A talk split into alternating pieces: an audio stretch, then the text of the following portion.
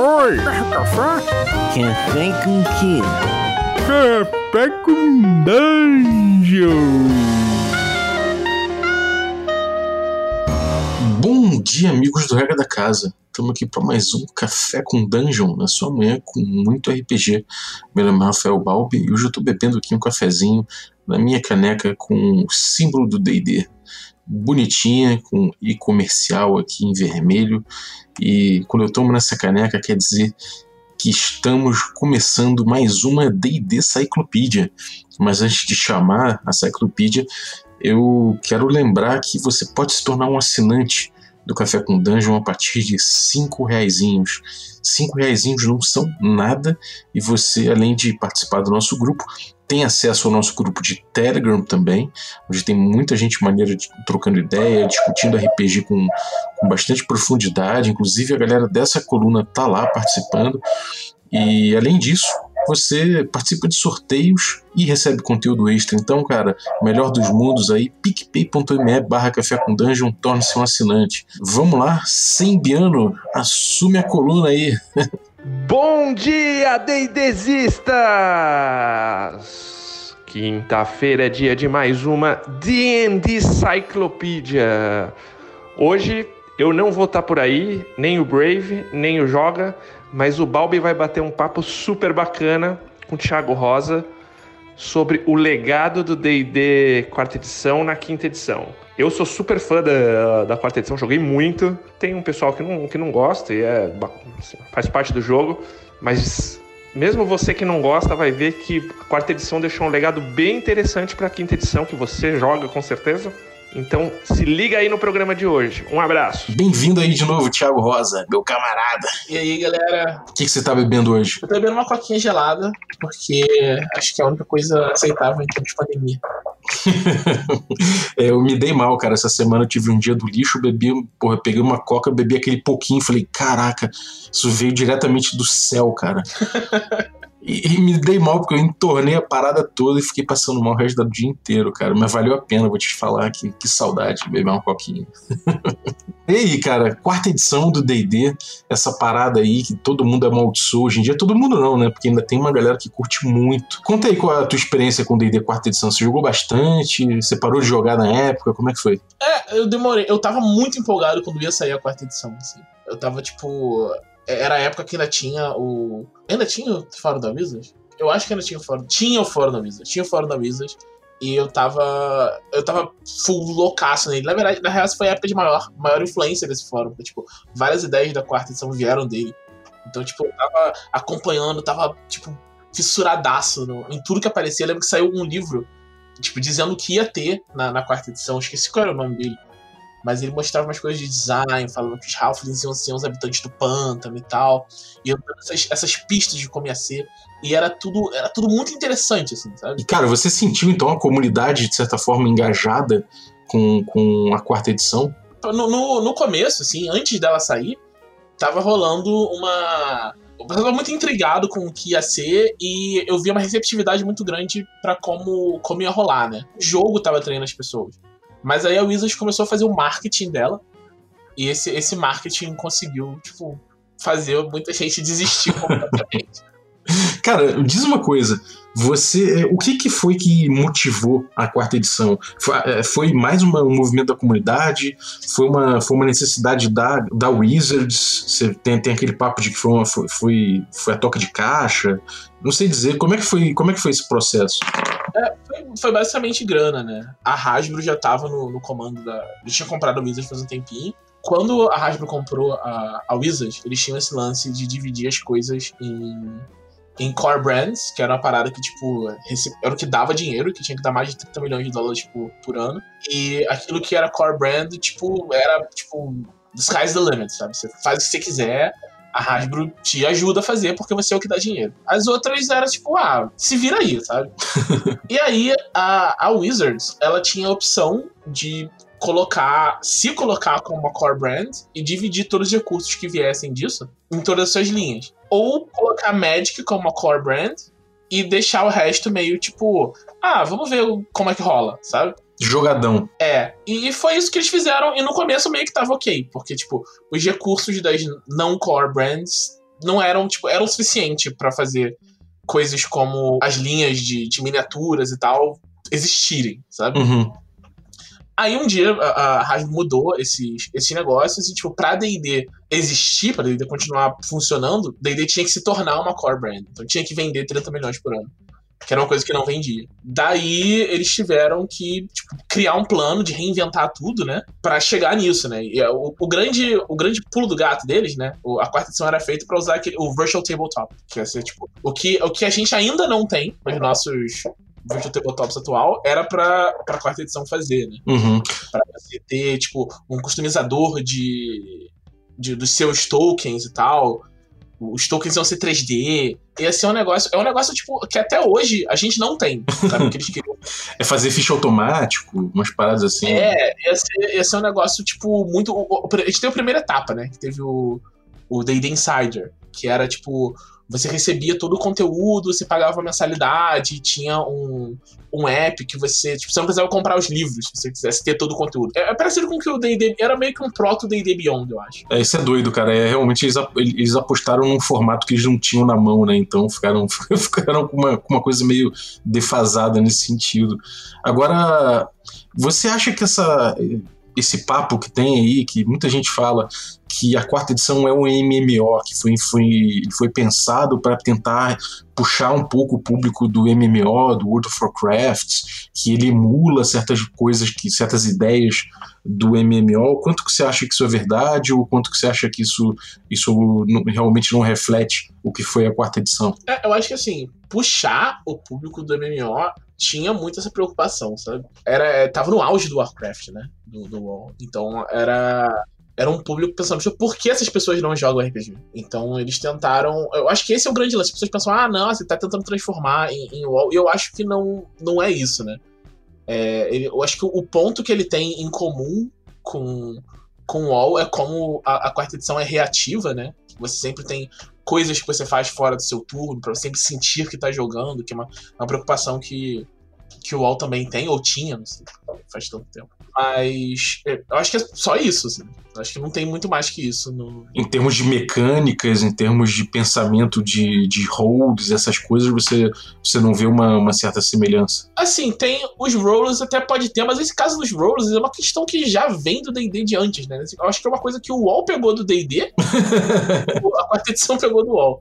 É verdade, cara, é verdade. O D&D, tem que lembrar que o D&D influenciou muito toda essa geração de MMO, né? É, Cara, você você passou a ver, então, você acompanhou o desenvolvimento aí do, das regras, a galera pensando nas coisas. Como é que você foi vendo essa novidade aí, em paralelo à questão do marketing? É, assim, eu ficava muito conflitado, assim, porque por um lado eu tava vendo esse jogo que parecia ser uma coisa que ia me interessar, e por outro lado o marketing da Wizards dizer que eu tava errado de gostar de tudo isso que eles estavam fazendo. Tipo, eu tenho um, um, um, um vídeo, uma animação infame, que é a, a Tiflin e o Gnomo, sabe? Porque o Gnomo não tá no, no livro do jogador, né? Tipo, não virou mais uma, uma raça jogável, o Tiflin entrou no lugar. Porque o Tiflin é tipo. Radical. Do inferno. Radical, sabe? E isso, isso é engraçado, porque é meio que eles pegaram um gnomo de símbolo, né? Do que era antigo. E, tipo, nesse esse quadrinho, ele mostra o, o, a Tiflin, tipo, dizendo numa entrevista como ela é legal e, tipo, dark e sensual. E o gnomo é só, tipo, um bobão. Ele, tipo, hahaha, haha, só um gnomo. E no final ela, tipo, queima o, o, o gnomo. e essa é a mensagem que eles estão te falando, sabe? Tipo, você tá errado de gostar do resto. Ago- Agora é que é legal, sabe? Eu achei isso muito escroto. Muito.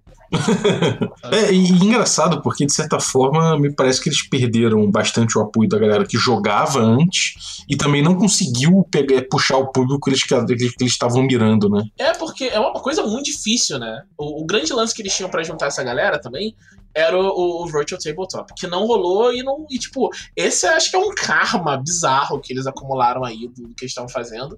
Que o, o desenvolvedor pirou. Não, não. É, o esposo da desenvolvedora pirou, aí matou a esposa. Caralho. Foi um negócio louco. É, foi um negócio louco. Tipo, o projeto meio que morreu porque teve assassinato no meio. É, eu tava, eu tava ligado que tinha sido uma coisa conturbada, mas eu, eu não lembrava de ter sido um assassinato, não. Bizarro, né, cara? É, bizarro. O cara se matou. Assim, muito louco. Muito louco, muito louco. E não tinha muito como prever que isso ia acontecer, né? Imagino que talvez até desse para ajeitar as coisas, mas eles estavam tipo com a corda no pescoço. Eles tinham que mostrar resultado para manter acontecendo, né? E aí, acho que teve, teve hora que eles tiveram que fazer o Essentials, que eles tiveram que meio que relançar, depois de dois anos, eles tiveram que meio que relançar o, o jogo, reinventar o jogo, para tentar se salvar, e aí, aí foi quando realmente não deu certo. Uhum. E uma coisa que eu acho curiosa é que muito game designer de fora do mundo do D&D, né, tipo, sei lá, a galera que tá em outros movimentos, tipo a galera que, que, que veio influenciada pela Ford, uma galera de outros jogos, eles olham o D&D quarta edição e falam, cara, isso aqui é um ótimo D&D, né, eles analisam isso como, tipo, talvez pelo, pelo espectro da experiência, que ele, ele pautava muito bem a experiência, ele era muito claro com o que ele queria e em termos de instrução também era, ele era legal, né? Então você tinha esse, esse, você tem essa ideia de fora do D&D, da comunidade do D&D, de que aquilo é um bom jogo, ao passo que a comunidade do D&D passou a encarar isso de outra forma, né? Uhum, é bem isso, tipo, eu mesmo penso assim, a quarta edição para mim é um excelente jogo, ela, ele só não é D&D. Ele buscou não ser D&D, né? Assim, é uma coisa que a gente reclama da, da quinta edição, eu reclamo da quinta edição, pelo menos, a quinta edição não ousa muito, né? A quinta edição só, tipo, tenta ao máximo ser...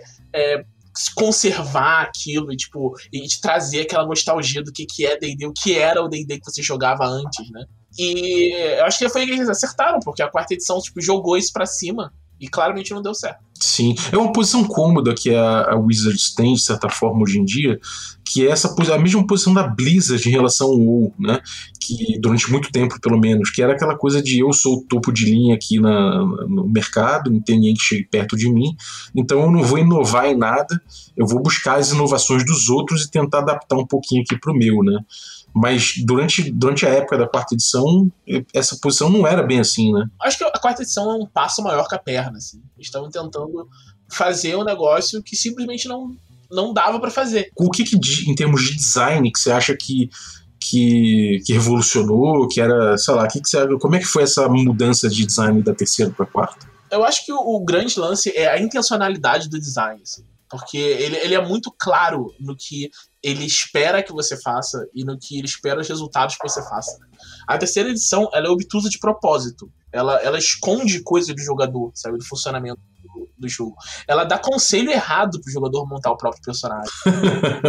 fala assim, você vai montar o, o, o, Fighter, ele fala assim, primeiro, primeiro nível, você pega o Weapon Focus, né? no segundo nível, você pega reflexos em combate.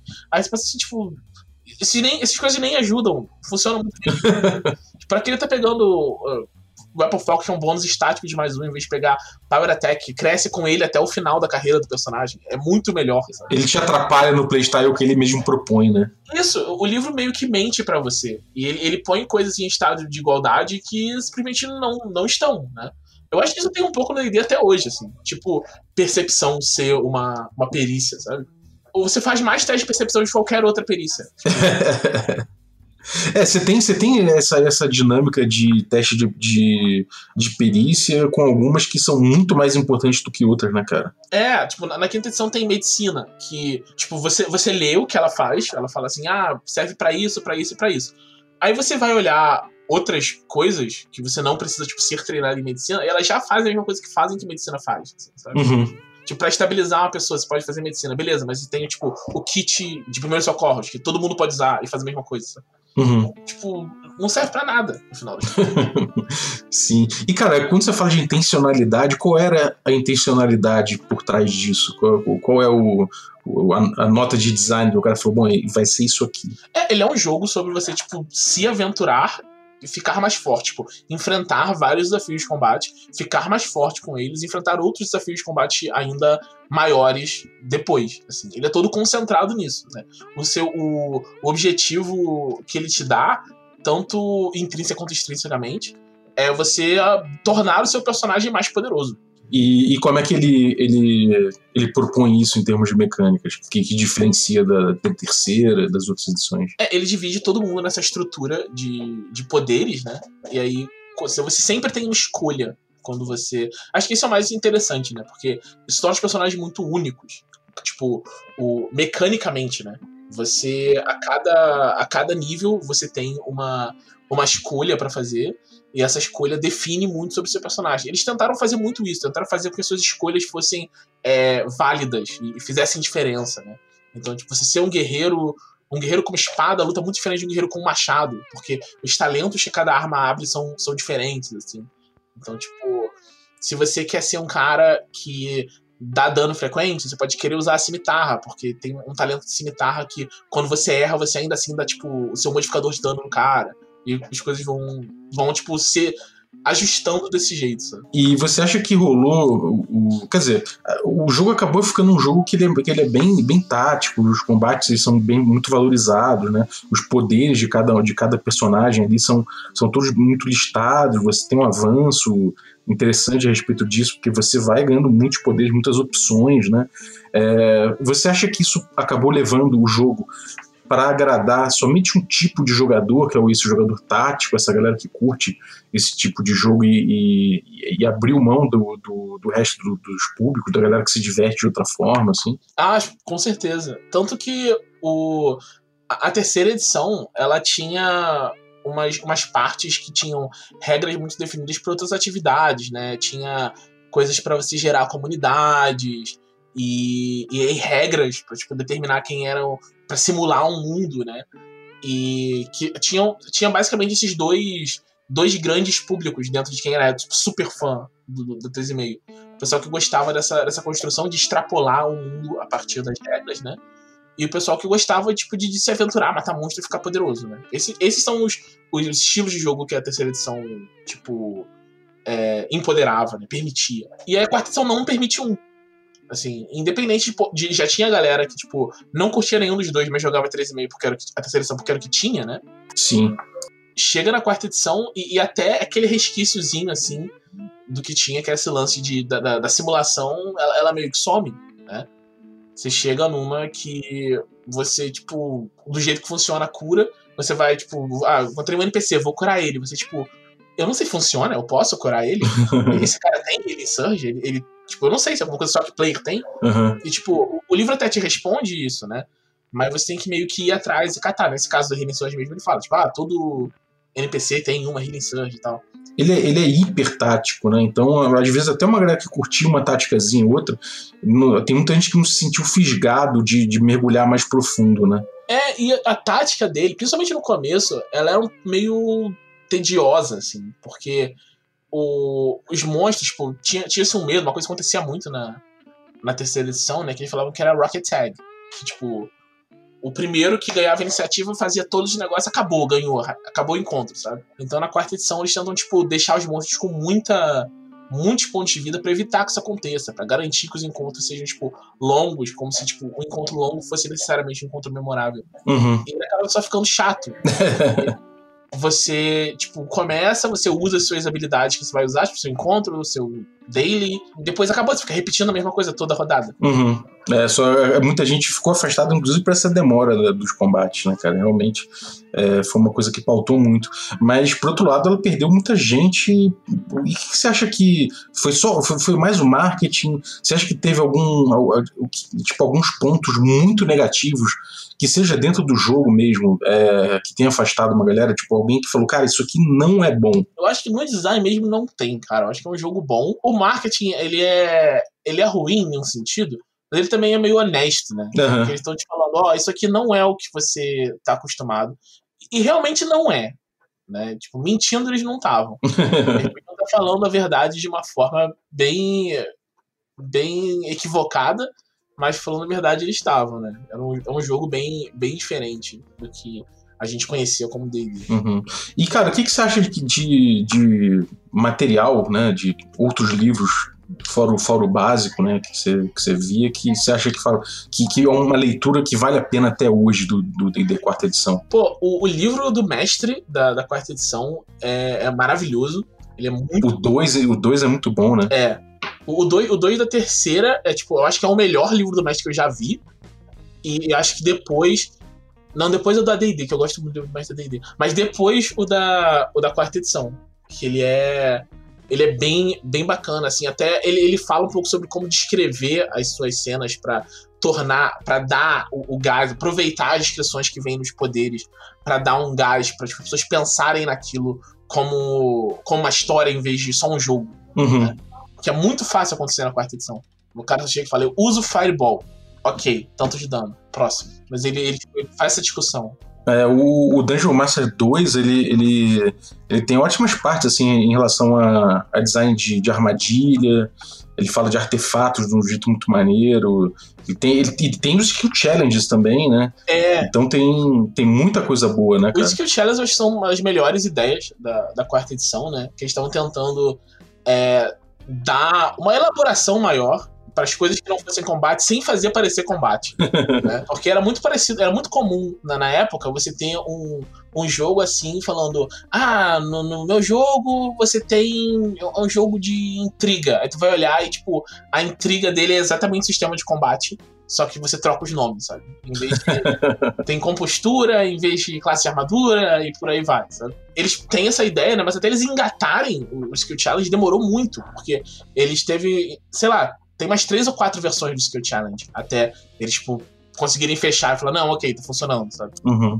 E, cara, o que, que você acha que são as, as, as heranças que a gente vê na quinta edição da quarta? Porque tem muita, né? Muita gente não, é, fala mal da quarta e, não, e às vezes não percebe que tem uma herança muito grande, né? É, tipo, o grande lance da, da quinta edição, acho que esse é um, uma das maiores forças deles, né? É, tipo, pegar o que, o que funcionou na, na quarta e, e, reproduzir de um jeito que não seja identificável por causa do estigma que ela tem. Porque tem gente que só se eles falassem, tipo, se o cara olhasse e visse poder por encontro na ficha, ele não ia jogar. Uhum. Ele só não ia jogar. Sim. E aí, em vez de botar poder por encontro, eles têm, não, a cada descanso curto, você pode. Você pode fazer isso. Assim, não é por encontro, sabe? Uhum. Tem que descansar. Eles, ah, pô, tem que descansar. Então tudo bem, né? E, e, quais são esses, esses pontos que você acha que são, tipo, os mais, os mais claros, assim? Não, não claro, né? Porque, como você falou, eles tentam esconder. Mas os que mais influenciaram a quinta edição, que você, que você acha que você fala, cara, isso aqui é total quarta edição e ficou, podendo listar alguns, assim, o que, que você acha que... A proficiência, primeiro, a, proficiência, ela é uma coisa que vem da, da quarta edição, o lance. Na quarta edição um lance que você somava metade do nível em tudo. A proficiência é isso, só que refinado, né? Só que pensando melhor na, na matemática do jogo. Porque na, na quarta edição acontecia muitos números ficarem inflacionados. Na quinta, para dar essa, essa noção de que não é tão assim, eles tentaram diminuir um pouco a, a diferença dos níveis. Outra, eu acho que é a estrutura de, do, dos tiers of play, né? De, do que você. do tipo de aventura que você vai ter. Na quarta, isso era muito, muito claro, assim, né? Tipo, até o nível 10 você faz esse tipo de coisa, depois do nível 10 você faz isso, depois você faz aquilo outro. E acho que a, a quinta edição faz muito isso, então, a ponto dos cinco primeiros níveis da, da quinta edição serem praticamente um tutorial. é verdade, cara. Muita gente pula, né? É, tipo, tem até algumas aventuras que falam: ah, essa aventura aqui começa no quinto nível, tá? Você quer jogar um tutorial, você joga outra, aí depois você começa aqui pra jogar de verdade.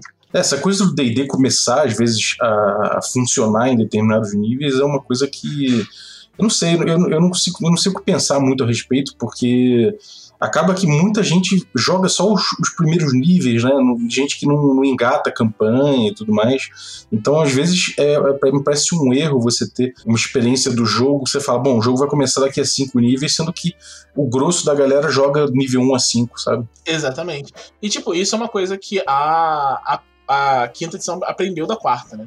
Porque a quarta ela te dá escolhas reais no, logo no começo, né? Você aprendeu o, o começo, tipo, você tem seu daily, tem seu encounter, você faz isso, faz aquilo, faz ataque, tem ataque de oportunidade, e esse é o jogo até o final, né?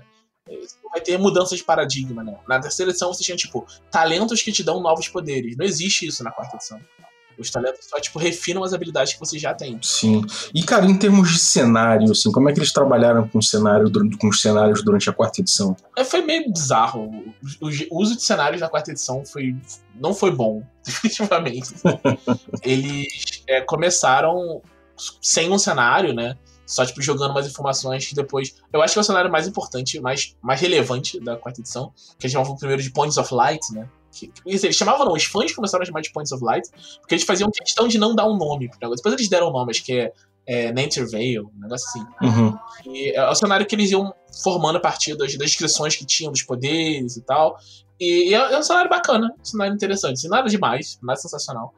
Mas é, é interessante. Aí eles fizeram um, um Forgotten pra quarta edição. Que, como a quarta edição mudava tudo, tinha que mudar tudo em Forgotten também. E não era legal. assim. Eles tiraram, tipo, países inteiros, jogaram países para outros mundos, deuses eles tiraram, e é, é, tipo, é complicado você pegar um cenário com uma história tão longa como Forgotten Realms e falar, tipo, você não pode mais fazer o que você é acostumado a fazer. sabe? Foi um pouco, foi um pouco aquela, aquela saga dos clones pro, pro, pro Homem-Aranha, né? E, isso, e eles pularam pouco tempo. Eles, tipo, o, o, o Salvatore do Driz lembra que ficou muito bolado, porque eles falaram, ah, a gente vai pular, tipo, 100 anos na história. E ele fala, mas. E os amigos do Driz, eles vão todos morrer de. É. Aí, é, se vira aí. E você teve o. E como é que foi? Eles pegaram o Eberron nessa, nessa, nessa edição? Eles pegaram o Eberron e. Eu sei que eu sou meio que uma minoria nisso, porque a maior parte dos fãs de Eberron só aceita que Eberron quarta edição aconteceu. Mas eu acho que é um, um sacrilégio Eberron quarta edição. Porque ele ele pega, tipo, coisas estabelecidas do mundo. Tipo, tem, tem poucas coisas que são leis estabelecidas em Eberron.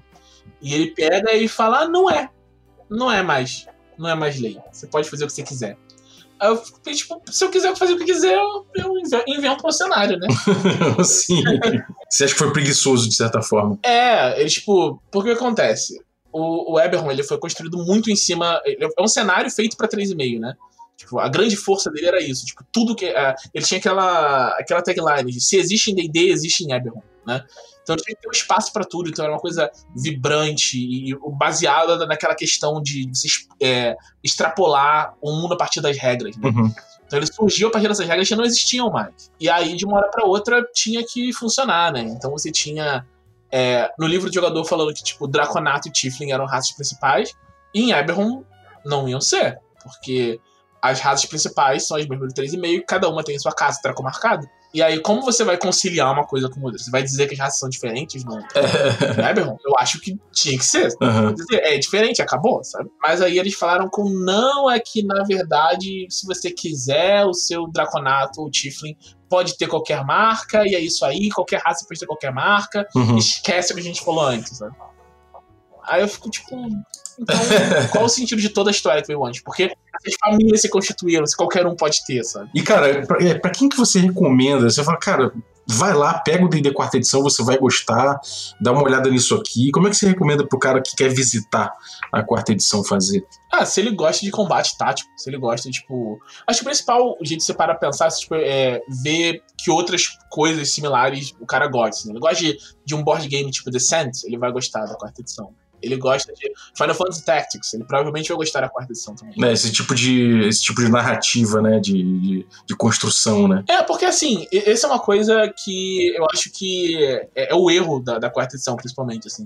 Porque apesar de ter um, um estilo de jogo muito diferente do, dos outras edições de D&D, ele continuava, ela continuava tentando te- contar o mesmo tipo de história das outras edições de D&D. Então você tem umas, umas, aventuras, as aventuras, principalmente da quarta edição, elas são meio sem graça, assim, elas não têm um, um punch, ela não aproveita o jogo que é. Ela é só um frameworkzinho. Vá, vá daqui pra lá, daqui pra lá. Ó, olha só, chegou no, no combate. Aqui agora o jogo vai começar. Aí você abre o mapa. Sim. É, eu acho que quem curte, quem curte realmente combate tático e tal, vale a pena, mas, cara, é isso, né? Você vai ficar mais focado nisso aí mesmo. não- Você não vai ter mais o. Você não vai ter um, os outros pilares, né? Que o DD atual fala. Você não vai ter eles tão, tão explorados assim, né? É. Bom, maneiro, cara. Agora, o que, que você acha que a quarta edição teria que fazer pra ter se dado bem? E o que, que você acha que fica de lição, assim, se você pudesse falar pra galera da Wizards, assim, que fica de lição para as próximas edições? Eu acho que eles podiam ter feito de, de melhor é, tipo, acertar a matemática deles mais cedo. Assim. A quarta edição é, se tornou um jogo tipo, marcadamente melhor depois do Monster Manual 3. Que foi quando eles tipo, entenderam como a relação da HP dos monstros não estava funcionando, diminuíram a HP de todos os monstros e aumentaram o dano de todos, de todos eles. assim. Eu tinha parado de jogar D&D nessa época, quando saiu Monster Manual 3, os amigos me insistiram, a gente foi voltar a jogar, eu joguei, tipo, a melhor campanha de quarta edição que eu joguei, assim, foi muito, muito legal. Porque Mudou o jogo pra caramba. mudou o jogo completamente e foi uma mudança matemática, sabe? Eles não mudaram o, o conceito de como de design deles que faziam, eles só tipo, fizeram as contas e, e conseguiram entregar a, a experiência que eles estavam prometendo desde o começo. É, isso é muito doido, né, cara? Como, como certas, certas noções mecânicas acabam, é, acabam facilitando muito o jogo, né? É uma coisa que, sei lá, a gente vê em Vampire assim, lá no início, né? Várias coisas que você fala, cara, um, um pouquinho mais de esmero matemático aqui teria sido, de repente, um pouco melhor, né? A, a experiência. E, bom, então é isso, galera. É, essa, essa aqui foi uma, foi uma, uma análise aqui da, dessa edição maldita do D&D, que não é tão maldita assim, que tem muitas coisas que, que influenciaram, como a gente viu na quinta edição, e que se você quiser jogar para desfazer um pouco é, os mitos, ver que ela tem uma serventia no que ela se propõe, é muito interessante isso, é, vale a pena dar um, fazer um resgatezinho aí, então, exercício de fim de semana, sabe? Pega aí. Quer dizer, é foda que é caro, né? Comprar o D&D quarta edição ainda não vai ser barato. É, tem um lance que tem um, um, RPG baseado na quarta edição, o Unity. É um jogo completamente separado, tem seu próprio cenário, suas próprias ideias. Ele é super ousado nas ideias que ele, que ele tem. Eu só joguei uma vez, na vez que eu joguei, eu era tipo um Kamen Rider, era um cara tipo com uma carapaça de barata protegendo tudo. E ele, ele é bem. Ele tem toda essa pegada do, do, do controle de recursos da, da, quarta edição. Ele tem um, um diferenciador maior para cada, cada classe e tal. Você escolhe alguns poderes passivos, outros poderes ativos e tal. Você escolhe o equilíbrio que você quer entre um e outro. É um jogaço o, o Unity. É uma pena que ninguém esteja trazendo pro Brasil. Fica aí a dica para os editores. Para quem, porventura, é órfão da quarta edição, então é uma bela opção, né? é, maneiro, cara.